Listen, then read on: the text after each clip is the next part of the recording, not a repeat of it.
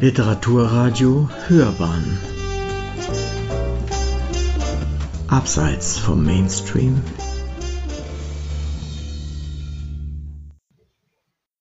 Die Dienstmarke von Officer O'Roon von O. Henry Zweifellos kann es vorkommen, dass ein Mann und eine Frau, die sich zum ersten Mal sehen, sich augenblicklich ineinander verlieben. Diese Liebe auf den ersten Blick ist allerdings eine ziemlich gewagte Sache, solange sie ihn nicht in der Brad Street und er sie nicht in Lockenwicklern zu Gesicht bekommen hat. Aber solche Dinge kommen nun einmal vor, und die folgende Geschichte mag als ein Beispiel dafür gelten.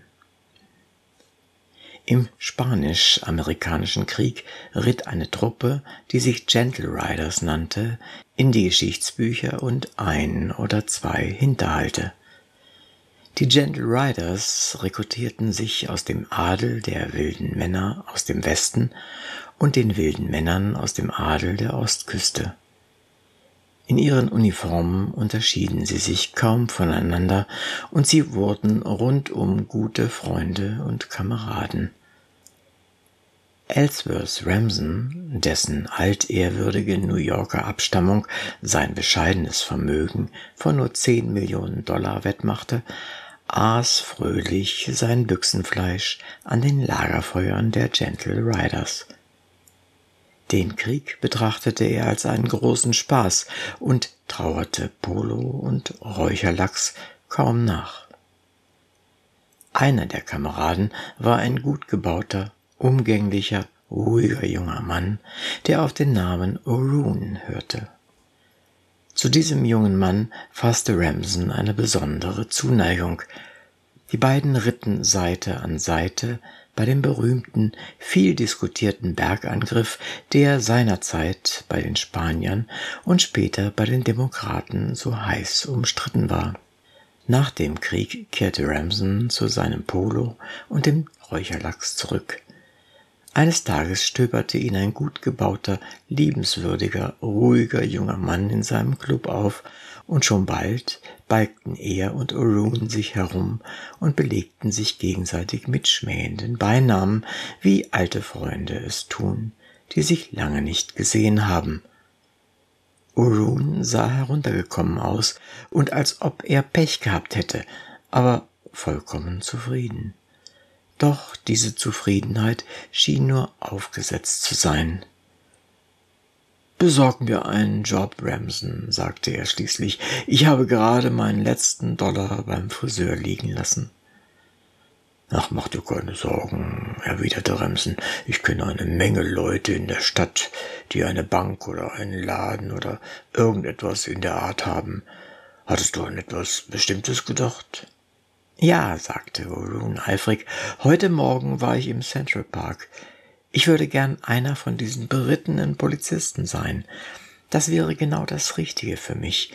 Und nebenbei, es ist das Einzige, worauf ich mich verstehe. Reiten kann ich, und ich bin gerne in der frischen Luft. Glaubst du, dass du das für mich einfädeln kannst?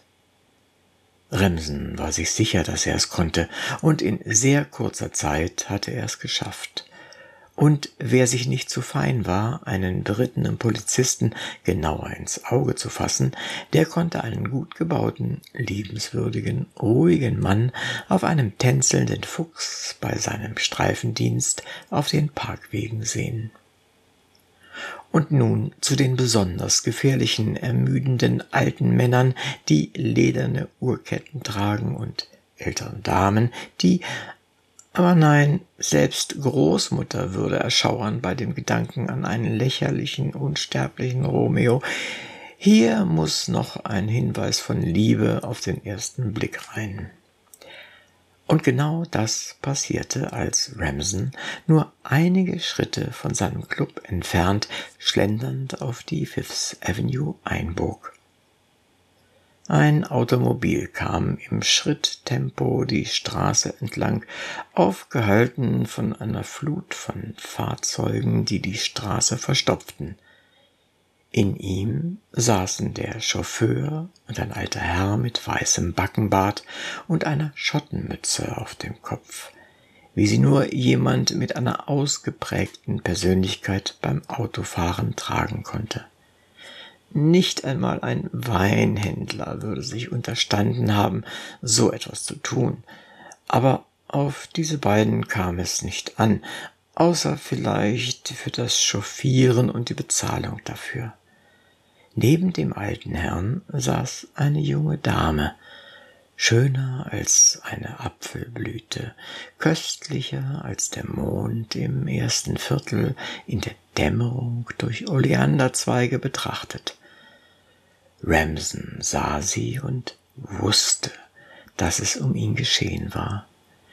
Er hätte sich vor die Räder werfen können, die sie transportierten, aber es war ihm klar, dass dies nur das letzte Mittel war, um die Aufmerksamkeit von Autoinsassen auf sich zu ziehen. Langsam fuhr das Auto vorüber und, wenn wir einmal den Dichter über den Automobilisten stellen, trug das Herz von Ramson mit sich fort. Dies war eine große Millionenstadt mit vielen Frauen, die aus einer gewissen Entfernung Apfelblüten zu ähneln schienen, und doch hoffte er sie wiederzusehen, denn jedermann bildet sich ein, dass gerade seine Verliebtheit unter dem besonderen Schutz der Götter steht. Zum Glück für Ramsons Seelenfrieden kam es zu einer Ablenkung in Gestalt eines Treffens der Gentle Riders der Stadt. Es waren ihrer nicht viele, ungefähr zwanzig, und es gab ein Trinkgelage. Es wurde gegessen und Reden wurden gehalten, und in der Erinnerung wurde der Spanier wieder beherzt bekämpft. Als der Morgen graute, rüsteten sich die letzten zum Aufbruch, aber ein paar blieben auf dem Schlachtfeld zurück. Unter ihnen war der Soldat Orun, der scharfe Sachen nicht gewohnt war. Die Beine versagten ihm den Dienst, den sie der Polizeibehörde geschworen hatten. Ich bin Blau Ramson, sagte Orun zu seinem Freund. Warum bauen Sie Hotels, die sich überdrehen wie Feuerräder? Sie nehmen mein Schild weg und schmettern mich. Ich kann folgerichtig nicht denken und sprechen, aber mir zittern die Knie. In drei Stunden fängt mein Dienst an. Der Tanz geht los. Ramson, ich kann dir sagen, der Tanz geht los. Sieh mich an, sagte Ramson lächelnd und zeigte auf sein eigenes Gesicht. Wen siehst du hier? Einen guten Kumpel, sagte Ron benebelt. Meinen guten alten Ramson. Nicht doch, widersprach Ramson. Du siehst den berittenen Polizisten O'Roon. Sieh dir ins Gesicht. Ach nein, du kannst ja nicht ohne Spiegel. Aber sieh dir meins an und dann denk an deins. Wie sehr sind wir uns denn ähnlich? Wie zwei Franzosen an der Hochzeitstafel mit deiner Marke auf deinem Pferd und in deiner Uniform werde ich die Kindermädchen bezaubern und dafür sorgen, dass unter den Füßen der Besucher im Park kein Gras wächst. Ich werde deine Marke und dein Ansehen haben und nebenbei den hübschesten Spaß, seit wir Spanien in die Pfanne gehauen haben. Und so trabte pünktlich die gefälschte Darstellung des berittenen Polizisten O'Roon auf seinem Fuchs in den Park. In einer Uniform werden sich zwei Männer, die sich eigentlich gar nicht ähneln, plötzlich gleich, und zwei, die in Aussehen und Statur gewisse Ähnlichkeiten haben, werden wie Zwillinge erscheinen. So trabte Ramson nun die Reitwege entlang, und amüsierte sich königlich, wo zehnfach Millionäre eigentlich doch so wenige wirkliche Vergnügen haben. Im Dunst des frühen Morgens kam den Reitweg entlang eine zweisitzige Kutsche mit Faltdach, die von einem paar temperamentvollen kastanienbraunen Pferden gezogen wurden. Es lag etwas Merkwürdiges in diesem Umstand, denn am frühen Morgen wird der Park kaum besucht, außer von unbedeutenden Leuten, die gerne gesund leben und arm und klug sind. In dem Fahrzeug saßen ein alter Herr mit weißem Backenbart und einer Schottenmütze, die bei einer Kutschfahrt unmöglich getragen werden konnte, außer von einer Persönlichkeit. An seiner Seite saß die Dame von Ramsers Herz, die Dame, die aussah wie eine Apfelblüte und der Mond im ersten Viertel. Ramson blickte ihnen entgegen, als sie an ihm vorbeifuhren, blickten ihre Augen direkt in die seinen, und hätte er nicht das Hasenherz des wirklich Verliebten gehabt, hätte er schwören können, dass eine zarte Röte über ihr Gesicht flog. Er trabte zwanzig Meter weiter und wirbelte dann sein Pferd herum, als er den Klang von davon galoppierenden Hufen hörte. Die Braunen waren durchgegangen. Wie ein Blitz jagte Ramson auf seinem Fuchs der Kutsche hinterher. Der Darsteller von Officer Roon hatte alle Hände voll zu tun. Dreißig Sekunden nachdem die Jagd begonnen hatte, erreichte der Fuchs das Gespann. Er äugte zu Ramson zurück und sagte in der einzigen Art, die einem Polizeipferd zu Gebote stand, Eh, du Viehdieb, willst du nun gefälligst deinen Teil der Arbeit tun? Du bist zwar nicht Orun, aber mir erscheint, wenn du dich ein wenig nach rechts beugst, könntest du die Zügel dieses blöden, dahintrödelnden Gespanns packen. Ja, gut so, Orun hätte es nicht besser machen können. Das durchgegangene Gespann wurde von Ramsons harten Muskeln zu einem unrühmlichen Halt gebracht. Der Lenker machte seine Hände von den Zügeln frei, sprang von seinem Sitz und stellte sich neben die Köpfe der Braunen. Der Fuchs, hochzufrieden mit seinem neuen Reiter, tänzelte und paradierte. Ramson verweilte unschlüssig und nahm dunkel einen undeutlichen, unmöglichen und ganz unnötigen alten Herrn mit einer Schottenmütze wahr, der unaufhörlich über irgendetwas sprach, aber sehr deutlich bemerkte er ein paar Veilchen, Veilchen blauer Augen, die Sankt Eisenkies oder wen auch immer von seinem eisernen Sockel geholt hätten und das Lächeln der Dame und ihren Blick. Ein wenig verängstigt noch, aber ein Blick, den er mit dem Hasenherz des wirklich Liebenden nicht wirklich deuten konnte.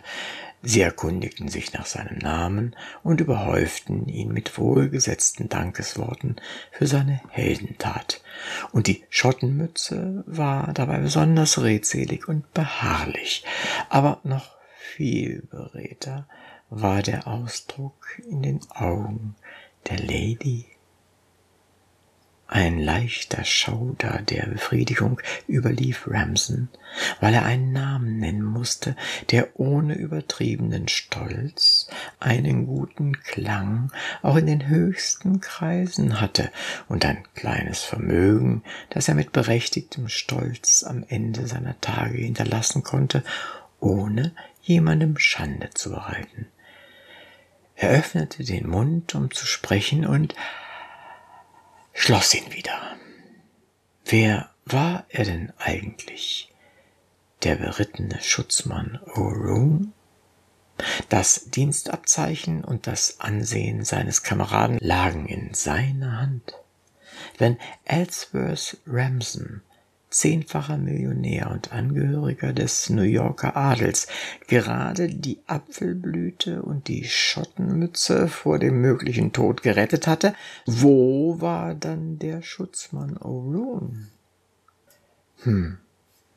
außer Dienst, bloßgestellt, blamiert, außer Gefecht gesetzt. Die Liebe war zwar über ihn gekommen, aber davor existierte noch etwas, das sein Vorrecht geltend machte, die Kameradschaft von Männern auf dem Schlachtfeld, die gegen einen fremden Feind gekämpft hatten. Remsen tippte sich an die Mütze, blickte auf die Ohren des Fuchses nieder und nahm Zuflucht zu einer Redensart. Nicht der Rede wert, sagte er behäbig. Wir Polizisten werden dafür bezahlt. Wir tun bloß unsere Pflicht. Und damit ritt er davon, ritt davon die Noblesse oblige verfluchend, aber es war ihm auch klar, dass er nie etwas anderes hätte tun können. Am Ende des Tages brachte Ramson den Fuchs in den Stall zurück und suchte Orun in seinem Zimmer auf. Der Schutzmann war wieder ein gut gebauter, liebenswürdiger, ruhiger junger Mann und saß am Fenster und rauchte eine Zigarre. Ich wünschte, du und der Rest der Polizei und alle Dienstmarken, Pferde, Messingknöpfe und Männer, die keine zwei Gläser Shampoos trinken können, ohne gleich umzufallen, wäre meinem Teufel, sagte Ramson verbittert. Orun lächelte mit sichtlicher Befriedigung. Guter alter Ramson, sagte er liebenswürdig, ich weiß alles. Sie haben mich hier vor zwei Stunden aufgespürt und in die Mangel genommen. Weißt du, zu Hause gab's ein bisschen Krach. Und ich bin abgehauen, nur um es Ihnen zu zeigen. Ich glaube nicht, dass ich dir erzählt habe, dass mein alter Herr der Earl of Ardsley ist. Schon komisch, dass du gerade auf sie im Park gestoßen bist. Wenn du aber mein Pferd verletzt haben solltest, werde ich dir das nie vergessen. Ich habe nämlich vor, es zu kaufen und mit zu mir nach Hause zu nehmen. Oh ja, und ich glaube, meine Schwester, Lady Angela, du kennst sie ja, wünscht sich sehr, dass du heute Abend mit mir zusammen in ihr Hotel kommst. Und du hast doch hoffentlich meine Marke nicht verloren, Ramson, oder? Ich muss sie nämlich im Präsidium zurückgeben, wenn ich den Dienst quittiere. Sie hörten die Dienstmarke von Officer Orun, eine Weihnachtsgeschichte von O. Henry, gelesen von Uwe Kulnig.